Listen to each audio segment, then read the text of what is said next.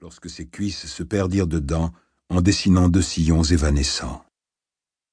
Cooper, le chien, le suivait au bout de sa longe, et il disparut tout entier, n'offrant qu'une laisse fantôme pour toute empreinte. C'était un petit bâtard chétif de quelques mois à peine que Riley avait trouvé la veille entre deux poubelles, tremblant de peur ou de froid, d'un gris et noir hirsute, le poil emmêlé jusque devant les yeux. Riley savait que son père détestait les chiens.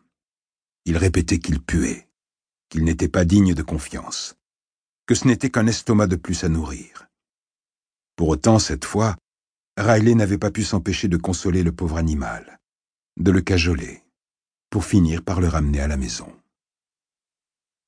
Son père l'avait transpercé du regard. Le garçon savait que l'expression exacte était fusillé du regard. Il n'était pas idiot. Il allait à l'école, et si ses notes n'étaient pas bonnes, ce n'était pas à cause d'une déficience intellectuelle, loin de là, mais seulement par manque d'investissement. Lorsque John avait donc découvert le chien, ses prunelles avaient glissé tout doucement vers son fils, et ce dernier avait cru entendre le crissement inconfortable d'ongles sur un tableau noir, à mesure que les deux billes d'encre grossissaient de rage, au point qu'elles semblaient ne plus tenir dans leurs orbites. Elles pivotaient en raclant jusqu'à l'os du crâne pour venir se figer sur Riley. Qu'est-ce que c'est que ça? avait dit le père avec un dégoût qui n'était pas tant destiné à l'animal qu'à l'enfant. C'est Cooper? Je l'ai trouvé en rentrant de l'épicerie.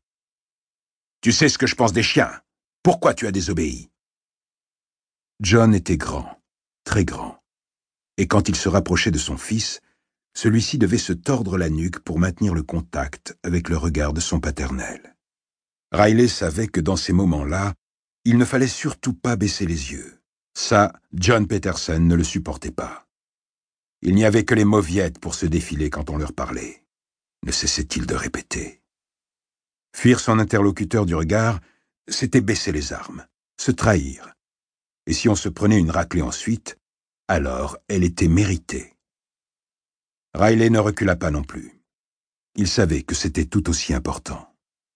Il se contenta de renverser la tête en arrière à mesure que l'éclipse lui tombait dessus, jusqu'à ce qu'il puisse sentir l'odeur aigre de sa transpiration et celle, frais, du tabac qu'il fumait.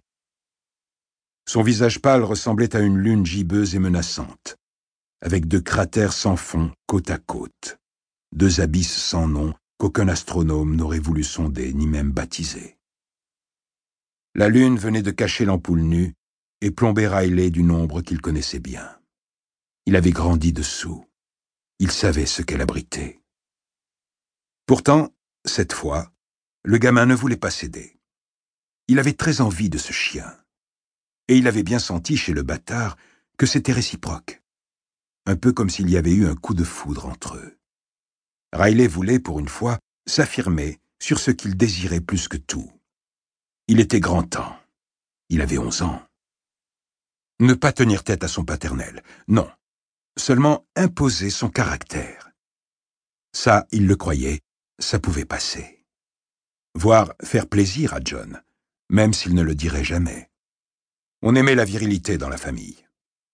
Le garçon prit alors son inspiration pour argumenter. Il pourrait nous servir, pas. Tu sais, il est malin, je le vois bien. Il pourrait chasser les renards qui mangent nos poules. Et c'est un bon gardien, ça se devine à son attitude. Les billes de John avaient désenflé. Elles ne menaçaient plus de rompre leurs poches pour laisser dégouliner leurs ténèbres sur ses joues.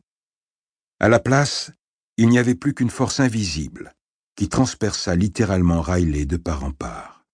Deux longues piques qui l'embrochèrent avec le désir de faire mal, de remuer les chairs, que ses organes se déchirent. À cet instant, Riley sut qu'être fusillé aurait été moins douloureux. Et c'était précisément pourquoi son père avait remplacé les canons par des lames. Et puis, aussi brusquement que le maïs se transforme soudainement en pop-corn dans la poêle, les pics s'évanouirent. John soupira.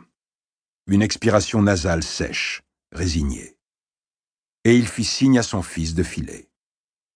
Ils ne reparlèrent plus de Cooper de la soirée, et Riley comprit que c'était la manière paternelle d'entériner la venue du chien. Il n'y aurait bientôt plus qu'un